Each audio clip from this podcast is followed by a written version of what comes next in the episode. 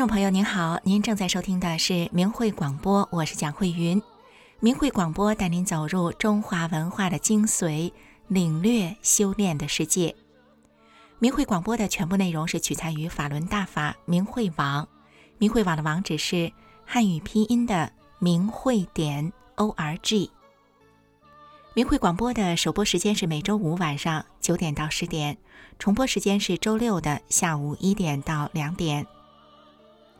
又是一周的时间过去了，这一周的时间里，不知道您过得是否平顺呢？是不是有遇到了什么冲击到自己的某种想法的什么事情呢？有的时候啊，一点点的冲击虽然让我们可能会有点难受，但是未必呢会是什么坏事，因为冲击中会有机会让我们察觉到自己无形中形成的某种观念。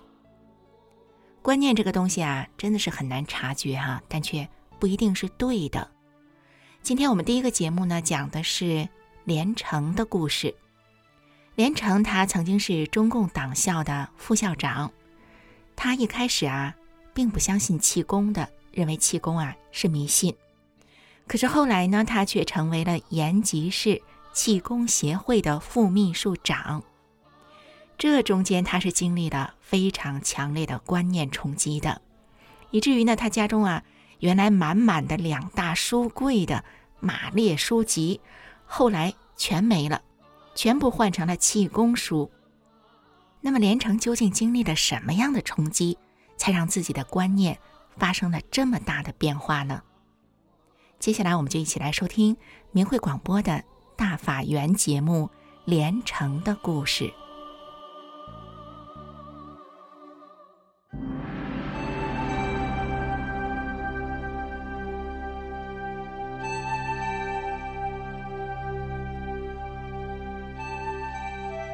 亲爱的听众朋友，我是笑梅，很高兴又和您在大法园中见面了。听众朋友，你可曾听说过或遇到过这样的人？他们原来呀是被中共无神论毒害很深的人，曾经是中共的老党员、中共的官员等等。他们把传统的对神佛的信仰和一些超常的现象一概的说成是迷信，根本呢就不相信。可是突然有那么一天。有那么一个特殊的机缘，让他们如梦方醒般看到了真理，从而改变了整个人生。今天呢，要和大家分享的就是这样一个真实的故事。那是去年夏天，当我得知当年延边地区法轮大法辅导站总站长连城先生就在美国的时候，就想尽办法找到他，想亲自听一听他那些神奇的经历。经过一番周折，我与连城先生终于取得了联系。在我的心目中啊，连城是一位传奇式的人物。他是中共的老党员，曾经担任过中共党校的副校长。后来他开始研究气功，是延吉市气功协会的副秘书长。再后来，他变成了一位坚定的法轮大法修炼者，是延边地区法轮大法辅导总站的站长。中共镇压法轮功后，他变成了中共全国通缉的重要人物。又是经过一番周折，他终于来到美国这片自由的国土。这一系列的变化，让人不得不产生强烈的好奇心，想了解其中的因缘变迁以及他的心路历程。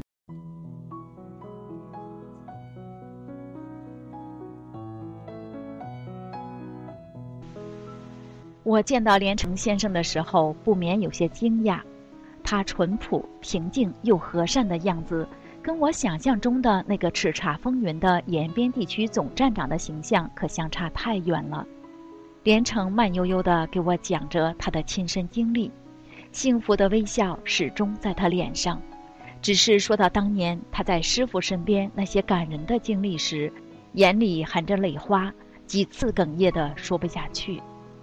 延边地区是李洪志老师传法中唯一去过的一个少数民族地区，那地方人口稀少分散，人口的密度不到北京的二十分之一。可1994年8月在延吉举办的那期大法学习班就有四千多人参加。那时候大法开传不过才两年的时间，延吉那么偏僻的地方，怎么一下出现那么多人呢？我想这一定和早期修炼的人有着很大关系。话题就从这里打开了。我问连城先生，他是怎么样将大法在这么短的时间里介绍给这么多延边人民的？他却谦虚地笑笑说：“我也没想到一下来了这么多人。我想一个最重要的原因就是法的伟大，再一个就是那个地区的人都与大法有缘。”说到缘分，我迫不及待地问他：“那您是怎么得法的呢？”这个话题打开了连城先生那一幕幕难忘的回忆。哎呀，原来我不是这样的，我的经历谈起来比较长啊。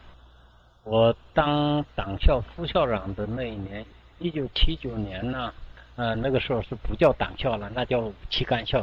到了春天就得开始种地了呀，那就肥料堆里放炮，那就哑了，呀，那谁去处理啊？只得我去处理了。一进去处理，拽着脸子响的，拽着脸子响了以后，我后来得了个脑震荡、外伤性癫痫，世界上没有解决的先例。我休息了六年，六年当中住院十二次，在疗养院待了四年，最后那个癫痫发作呢，一个月一次，一个月一次，最后周期间断到一个星期一次。后来我八五年的时候又得了中风、面瘫。面瘫以后，那时候就是我太太，呃，你到气功那儿看看吧。他这是迷信，根本不相信的，连西医进口药都不行，这个能行吗？根本不行。可是病情不断的恶化，在走投无路、没有办法的情况下，连城决定到气功那儿试一试。开始学的一些气功并没有见效，他去了长白山寻找高师。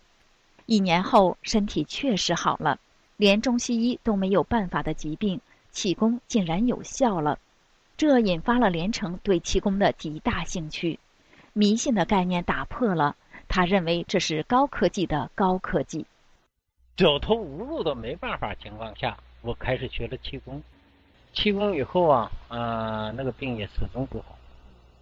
那以后我问了一些特异功能师，我看的是特异功能师吧，延边地区特异功能师比较多。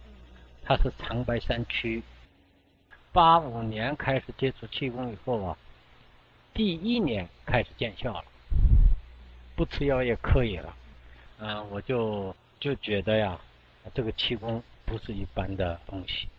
首先，我就开始否定所谓共产党所信任的物质概念，开始我就否定了，他的物质的定义是列宁下的那个定义，根本是错的。我就说。精神也是物质，我首先承认这个，就开始去研究气功来了。哦原来马列书我的书柜这有两个这么大，全是满满的。后来这个以后这个全没了，填满了气功书，两个柜啊。然后我学了，先后学了十二功法。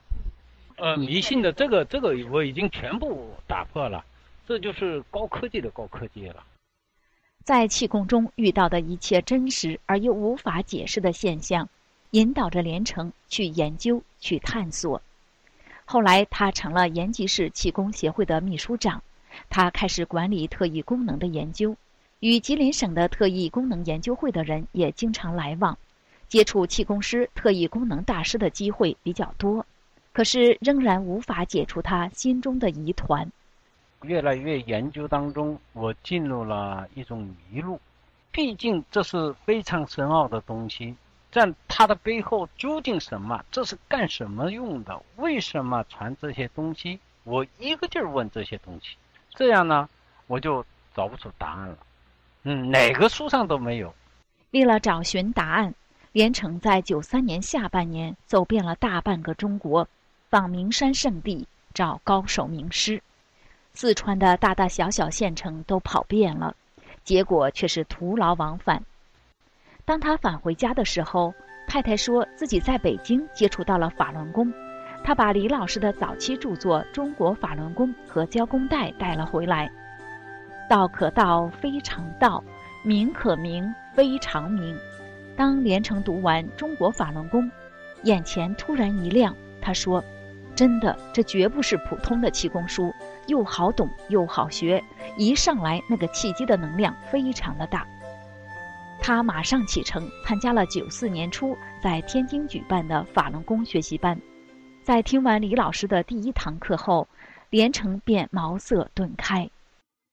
第一堂课里，我知道了我追求的、我在迷中的这些答案。反正是我们五个人是第一天全部进去了法轮，啊，然后我就跟他们讲我的体会啊，啊，这样，我们师傅是来救人来了。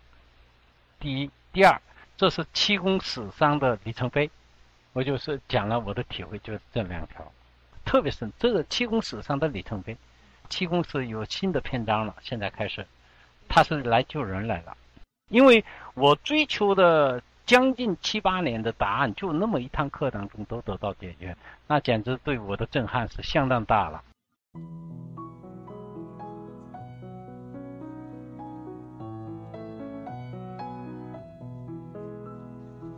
所有的疑问都在这里找到了答案，连城终于明白了，气功就是修炼，并不是一个简简单单的祛病健身的问题。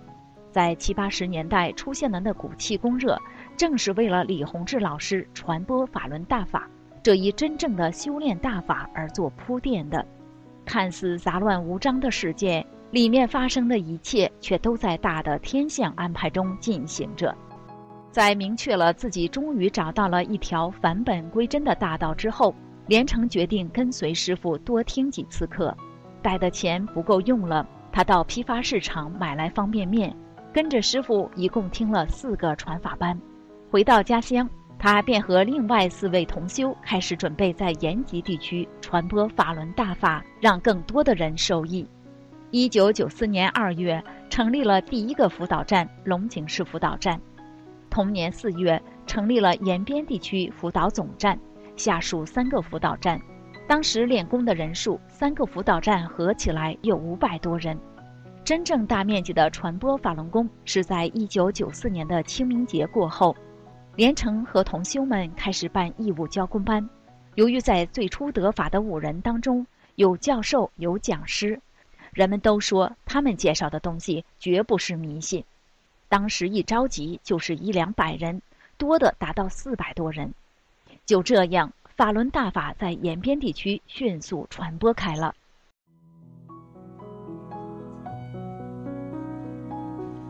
在延边地区辅导总站的请求下，李洪志老师决定在一九九四年八月的下旬亲自来延吉传法。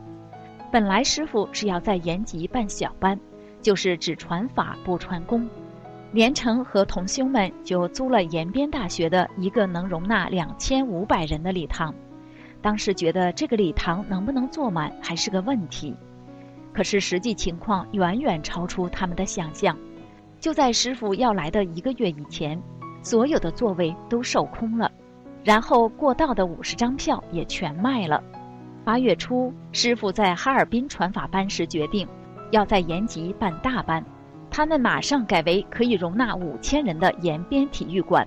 就在哈尔滨班到延吉班期间十几天的时间，从两千五百到四千二，一千七百张票又全卖出去了。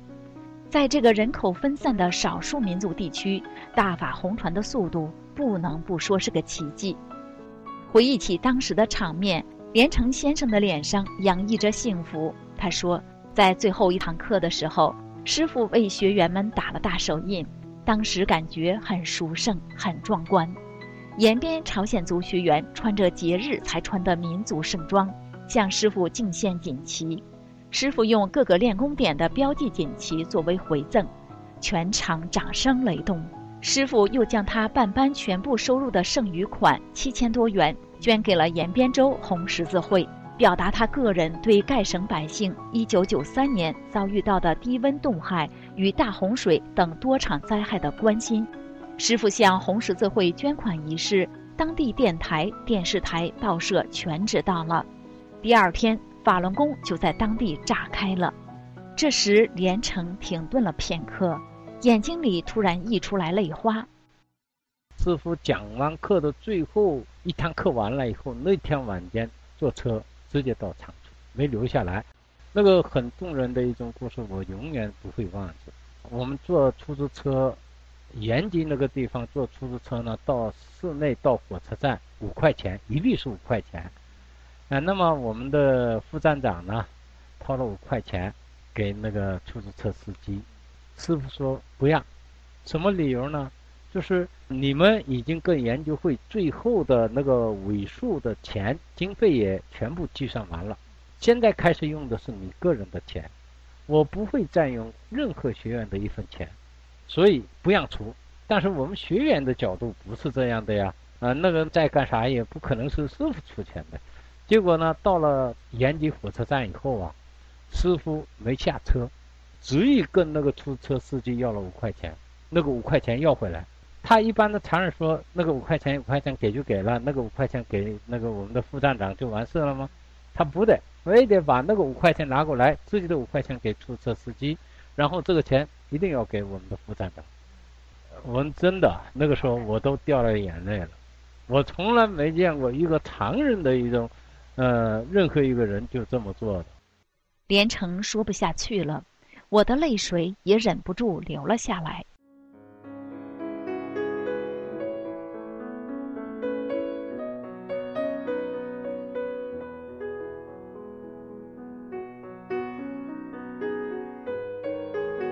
听众朋友，故事讲到这儿，相信您也和我一样，了解了连城先生的人生经历。以及他从无神论者走入佛法修炼的过程，我也相信呢。无论是谁，在真理和事实面前，都会有自己理性的思考和选择的。好了，听众朋友，今天的节目就到这里了，我们下次节目时间再见。法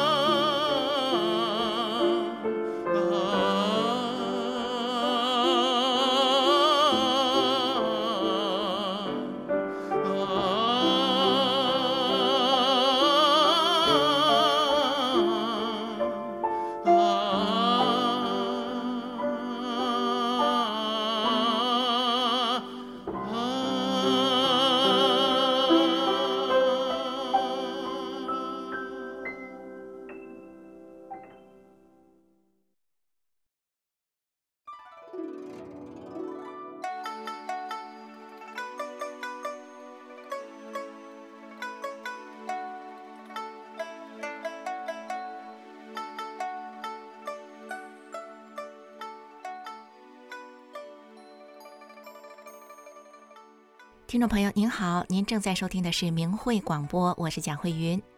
明慧广播带您走入中华文化的精髓，领略修炼的世界。明慧广播的首播时间是每周五晚上九点到十点，重播时间是周六的下午一点到两点。刚才我们听到的节目的主角连城，他从中共党校的副校长，成为了延吉市气功协会的。副秘书长连城，他在参加了法轮功学习班之后，就在延边地区积极的弘扬法轮功。后来，他们也成功邀请了李洪志老师到延吉举办了一期法轮大法学习班。延边是位于吉林省东部的中朝边境，是中国最大的朝鲜族的聚集地。延边州的首府就是延吉。一九九四年的八月二十号到二十七号，李洪志老师来到延吉市，举办了十堂课的延吉传法班，地点就是在延吉的体育馆，参加的人数有将近四千多人，学员们是来自全国各地呀，有的是从遥远的广州，甚至是从新疆来的，有些学员呢，则是跟了好几个学习班的。其中年龄最小的，您可能都想不到哈，只有刚刚满周岁；年纪大的已经是近古稀之年了。从明慧网刊登了参加过这一期学习班的学员回忆说呢，李洪志老师讲课的时候，会场上是鸦雀无声，从来不用维持秩序。当时八月份的延吉天气还是十分的炎热，可是呢，几天的课下来。学员从来没有见过李老师在讲课的时候喝过一口水，也没有见过李老师擦过一次汗。每堂课结束以后，李老师都亲自教功，为大家做示范动作。最后一堂课则是李老师专门为学员解答问题。当时李老师的这个十天的收费呀，在全国可以说是各个气功门派当中办班收费是最低的。十堂课呢，仅收四十三元人民币，而且老学员是收半价的。当时其他的气功师办班十天的课程啊，差不多收费是要从八十元到两百元这个区间，有的呢甚至收费更高。而且呢，听课期间啊，有的学员就是很粗心掉了金戒指啊、金项链的，还有呢就是直接的丢了现金了。可是呢，却没有一个真正丢失东西的，因为呢。学员们拾到以后，都交到前台李老师那里，等大家去认领。在传法班期间呢，李老师还亲自到了延吉市的各个练功点，而且给学员们买了录音机。在传法班结束时呢，李老师将这次办班的收入七千元现金全部捐赠给了延边红十字会，因为那一年的夏天呢，延吉遭遇了水灾。李老师在本人生活费很紧张的情况下，还惦记着延边的人，把所有的收入都赠给了受灾的延吉百姓。接下来的这个节目呢，是一个从陕西去延吉参加这期学习班的法轮功学员，在他的回忆中，他提到了一件生活中的小事情。从这件小事里可以看出，李老师生活的简单，可以说是与一般人观念当中的。大师啊，生活的差异是很大的。接下来呢，我们就一起来收听季师傅在延吉传法时生活上的故事。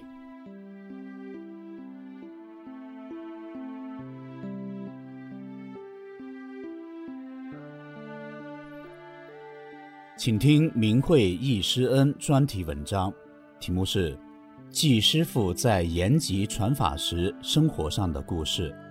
作者：陕西大法弟子，文章发表于明慧网，二零二二年五月八日。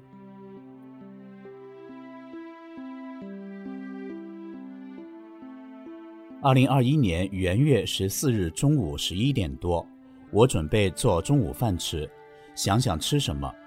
当我看见菜板上的大白菜，右边还有一小碗面酱，我的眼睛一亮，心里一下生一念。想起了我当年参加师傅在延吉亲自办的面授班上的一幕。在学习班上，我们一日三餐就吃这饭，白菜帮蘸酱和馍，要不就是生黄瓜蘸酱和馍。想到这儿，我立刻做了决定，对我今天就吃这饭。当我的思绪再回到二十六年前在延吉学习班上的生活时，我的内心充满了幸福、感恩和喜悦。要是时间能倒流，那该有多好啊！我用心回忆，体会着当年的情景，好像就是昨天。我的心情非常激动。很长时间了，我就想把在学习班上的生活写出来，因为年纪大了，提笔忘字，常人的观念也障碍着我。不写呢，又不甘心，有一种负罪感。觉得对不起我们伟大的师傅，说来也对不起自己。我一边吃着饭，一边回忆着，流着幸福的泪水，好像又回到了一九九四年八月二十日至二十七日的学习班上。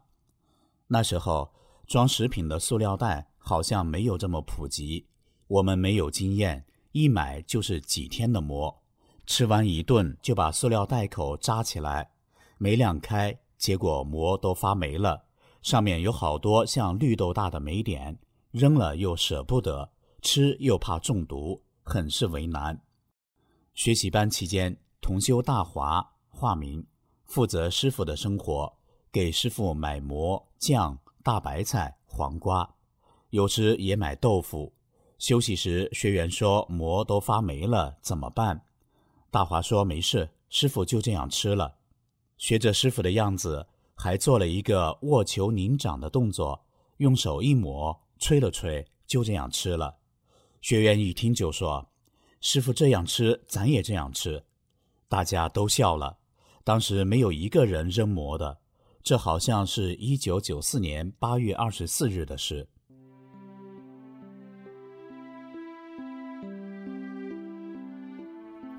延吉班结束，我回到老家。家人都不敢认了。当时我的长相变得很年轻，脸色白里透红，两只手软绵绵的，很光滑，像抹了油一样。谁见了都愿意摸着我的手。那时我五十三岁。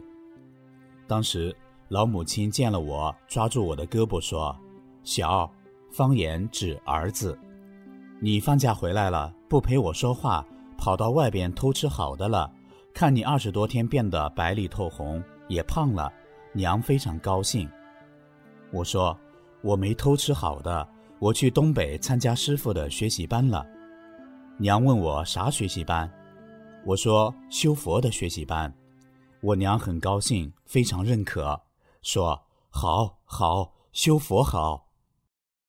在我幼小的时候，我的印象，父母就是积德行善的人。看师傅录影时，我娘坐在前面，嘴里一直小声地说：“师傅讲得好。”我娘到八十八岁，眼不花，耳不聋，无病而终。中共迫害大法期间，坏人造谣诽谤，说师傅生活如何好，如何奢华，都是谎言。我就是见证。听老学员说，师傅生活非常节俭，除了吃这饭就是素食面。师傅从不吃情。一九九四年八月二十七日，延吉学习班结束了。师傅把半班剩下的七千元钱全部捐给了延吉红十字会。坏人说师傅敛财，这话不知从何说起。他们给师傅所造的谣是见不得阳光的。现在生活条件比以前好了，还有人在吃着各种名目的营养品和保健品。为什么现在病这么多呢？有些病从来没有听说过。现在的各种灾难频发，人们就不想想这到底是为什么？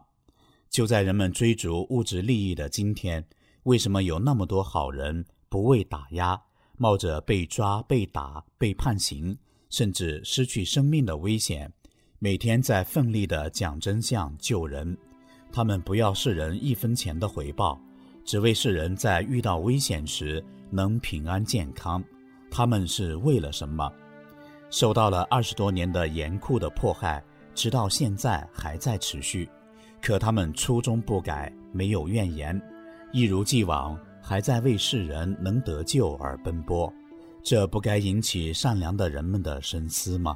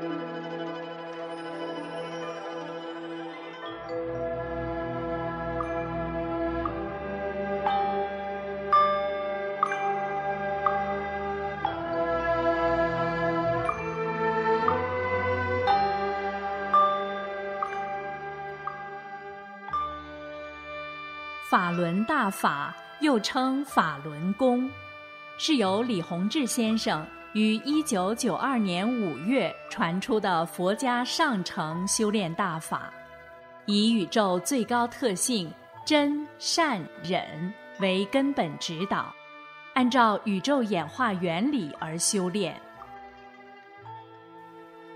法轮大法直指人心，指出真正修炼。就得按照真善忍的标准修炼自己的这颗心，叫修心性。李洪志先生在法轮功的主要著作《转法轮》一书中写道：“心性是什么？心性包括德，德是一种物质，包括忍，包括悟，包括舍，舍去常人中的各种欲望、各种执着心，还得能吃苦等等，包括许多方面的东西。”人的心性方方面面都要得到提高，这样你才能真正提高上来。这是提高功力的关键原因之一。法轮大法还有修命的部分，这就要通过功法动作去练了。法轮功的五套功法包括四套动功和一套静功。动作简单易学，一上来就把修炼者身上能量淤塞的地方打通，在极短的时间内排除体内的废弃物质，净化身体。完整的一套性命双修的修炼方法，那就既要修又要练，修在先，练在后，不修心性。只练动作是不能长功的，动作是圆满的辅助手段。法轮大法圆融明慧，动作简练，大道至简至易，在理论上完全不同于其他传统的修炼方法，不同于各家各门派的炼丹学说。法轮大法已红传一百多个国家和地区，李洪志先生的著作也已经有四十多种语言的外文版。欢迎登录明慧网，免费阅读大法经书，观看李洪志先生九天讲法班录像。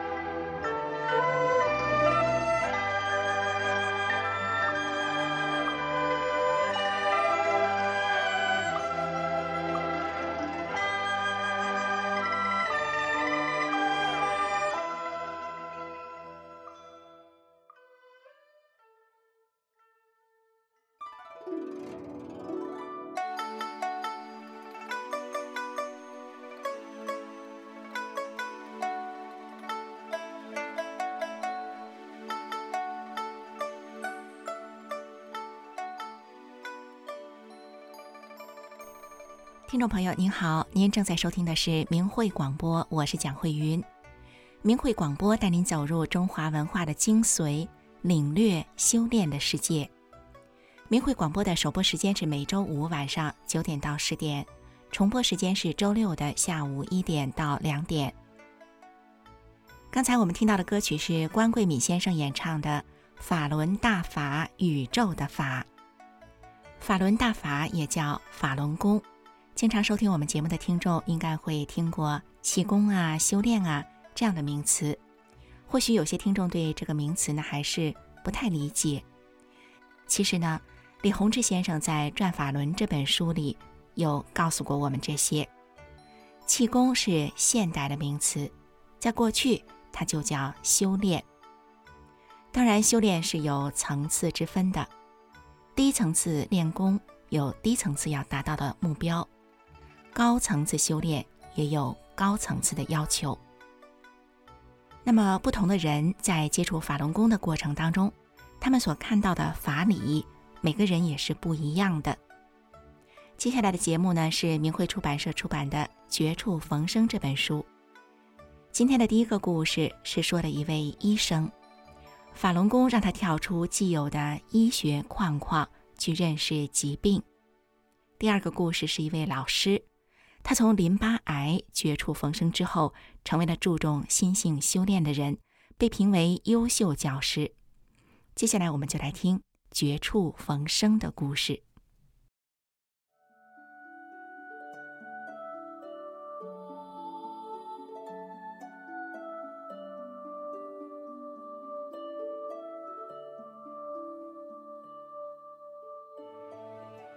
疾病一直是人类难以战胜的敌人，尽管目前的医学很发达，但是仍然有很多人生活在病魔缠身的悲苦之中。在明慧丛书编辑小组所编辑的《绝处逢生》这本书里，我们看到罹患各种顽疾和绝症的人们，因缘际遇修炼法轮功之后，都得以绝处逢生，开始了身心健康的修炼生涯。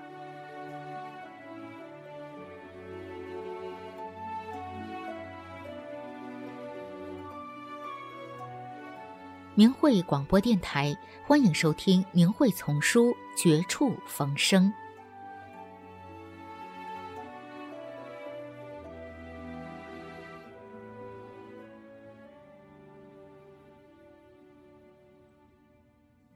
资深医生谈冲破现有知识的局限，走上大法修炼的道路。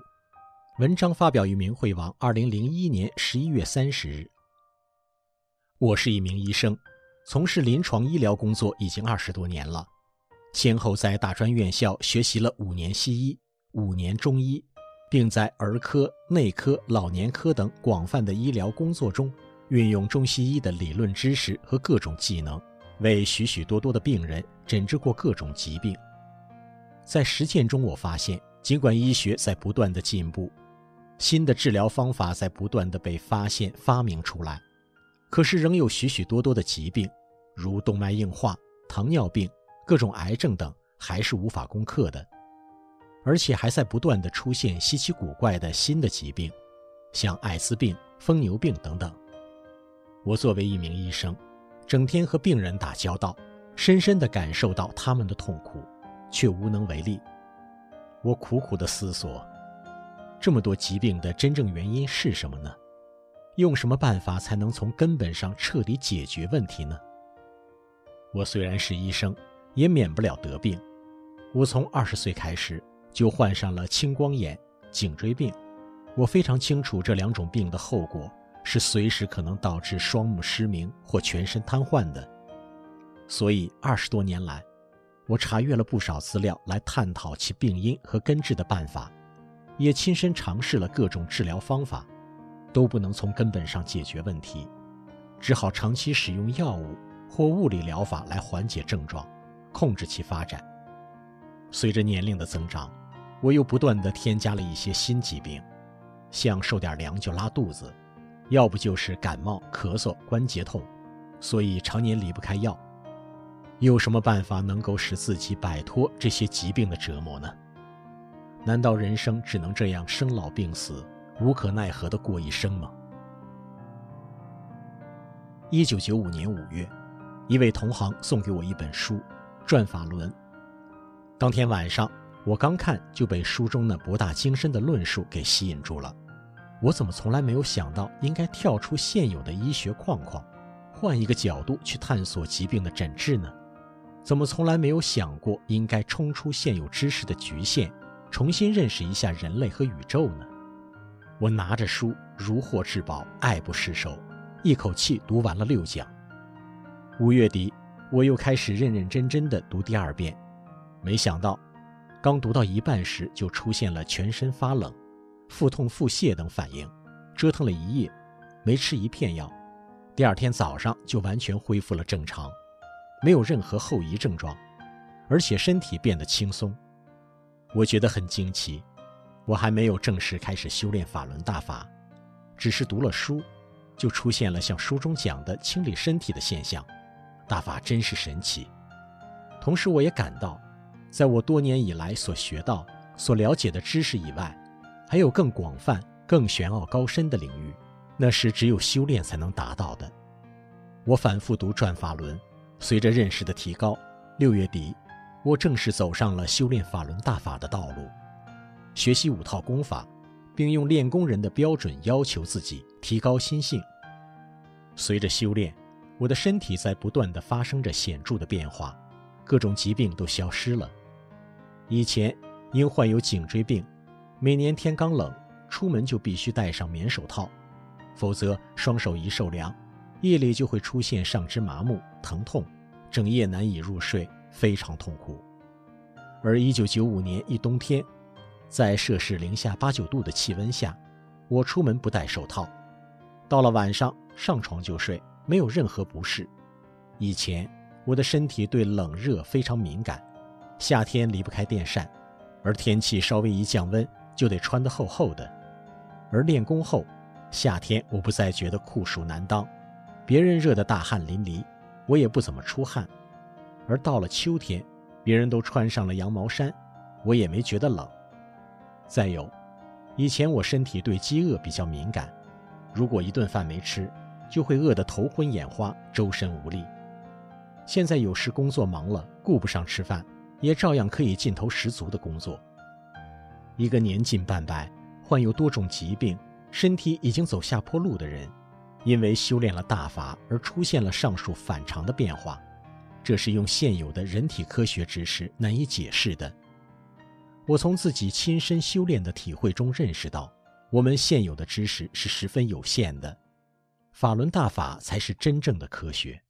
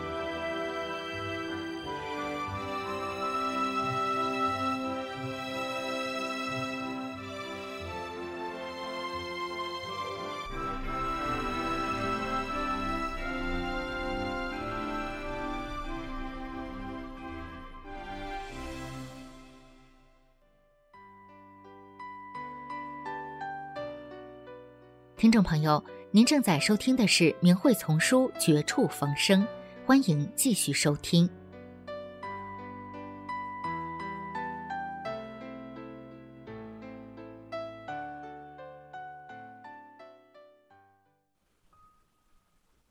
请听：淋巴癌消失，大法显神奇。文章发表于明慧网，二零零四年二月七日。我是锦州地区的一名中学教师，今年五十八岁。在一九九七年，由于自己胳膊里头，俗话叫“嘎吱窝”，长了一个瘤，身体时常难受。这是丈夫陪我上了医院，到医院就做了个小手术，把瘤子切除了。可是医院拿出这个瘤做了化验，结果是淋巴癌。当时我不知道是绝症，发现学校里的同事看见我后，三三两两的在议论着。有一次，邻居有两个人在我前面走，没发现我在他们后面，就听这两个人说：“听说某某得了淋巴癌了，真没有想到，据说这个癌症死得还快呢。”当时我听到后，眼睛都直了，脑袋嗡的一下，就像天塌了。站了一会儿，我迈着沉重的脚步回到了家。丈夫看我苍白的脸，他猜我可能知道了病情，就问我怎么了。我放声大哭了起来，一边哭一边说：“我才五十多岁的人呢，怎么死亡就要来临了？老天爷怎么这么不公平啊？”家里人劝我，我想是啊，哭死了也救不了我的命啊。我偷偷的写了遗书，安排了后事。就在我徘徊在人生的十字路口，终日茫然的时候，母亲得知我的病，她用亲身经历，更进一步向我弘扬了法轮大法。我娘家居住在农村，母亲生了我们姊妹十一个人，身体十分消瘦。在月子里落下很多病，家里又没钱，整天愁眉苦脸的活着。一九九六年，全家人喜得大法。仅一年多的时间，八十八岁高龄的母亲身体变得可棒了，满面红光。有人说他心里俊，有的开玩笑说：“我母亲像千年的铁树开了花。”这老太太看着怎么像十七八呀？在她的影响下，很多人修炼了法轮大法。母亲对我说：“如果她要不修大法，可能早就不在人世了。人的命运是无法抗争的，只有修炼佛法，才能改变你的人生，才能生存，更有福分。”后来，母亲把我接回了娘家，目的是为了让我更好的练功。在一九九七年下半年，我走上了一条修炼之路。得法不长时间，李老师给我净化了身体，我口里经常吐黑色的粘血丝，尿和便里也常带血。渐渐的，所有不舒服的症状都消失了。过了一年多，到医院复查，癌症全部没有了。全家人不知说什么好，这真是修了大法显神奇，连癌症都消失了。现在，六年多的时间过去了，我按照大法的要求修自己的心性，从不要学生的礼金，在单位里勤奋工作。在教育事业上做出了贡献，被评为优秀教师。对这一荣誉，我心里明白，这是我修炼法轮大法的结果，是我在修炼中心性的升华、境界的提高，在工作中的体现。这也是法轮大法的威德在社会中的体现。由于我身体和心性上的变化。不少人学练了法轮大法。一九九九年七月二十号之后，江泽民这个政治流氓对一亿多好人予以残酷镇压，利用各种宣传工具来欺骗群众。大家想一想，如果这个功法不好，我们能练能修吗？我们每个修炼者都有着亲身的经历。可想而知，谁更有说服力？当时我母亲是九十二岁的高龄了，也向不了解真相的老百姓讲法轮大法好，却被公安抓进了拘留所。母亲就从如何做一个好人和身体的净化谈起，用一桩桩、一件件的事实讴歌了法轮大法。警察们无话可说。后来警察就问了一句：“你今年多大岁数了？”母亲回答：“九十二了。”警察一听，顺嘴说了一句：“比我奶奶还奶奶。”并说出了心里话：“我们也知道这个功法好，老太太回家练吧。”就这样把它放了。现在。我们每个法轮大法的修炼者，用不同的方式告诉善良的人们：法轮大法好。把大法的真相资料送到家家户户，让更多的人得到这一部珍贵的高德大法，让有缘之士从中得到启悟，进而有幸走上修炼之路。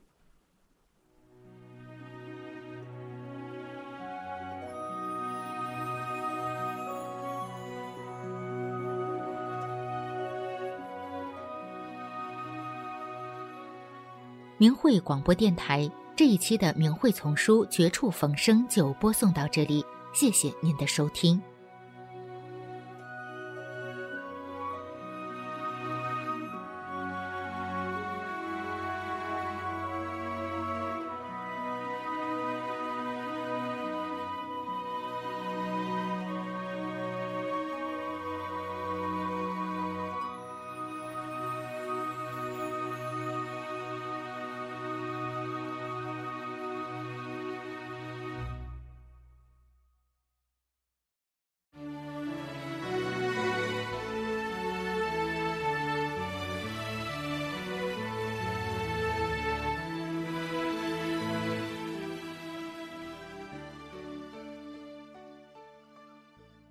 听众朋友，您这里正在收听的是明慧广播，我是蒋慧云。如果您想要了解法轮功，您可以在这个网站上下载法轮功师傅的所有著作和演讲，还有李洪志大师当年在中国办的九天传法班的录音和录像，这些资料全部都是公开的，您可以免费的阅读和观看。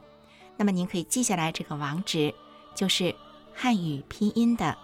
法轮大法点 o r g。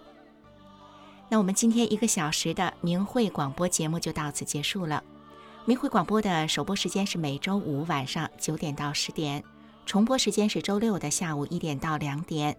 感谢您的收听，我们珍惜与您在空中这一个小时的相遇。下周的同一时间，我们空中再会。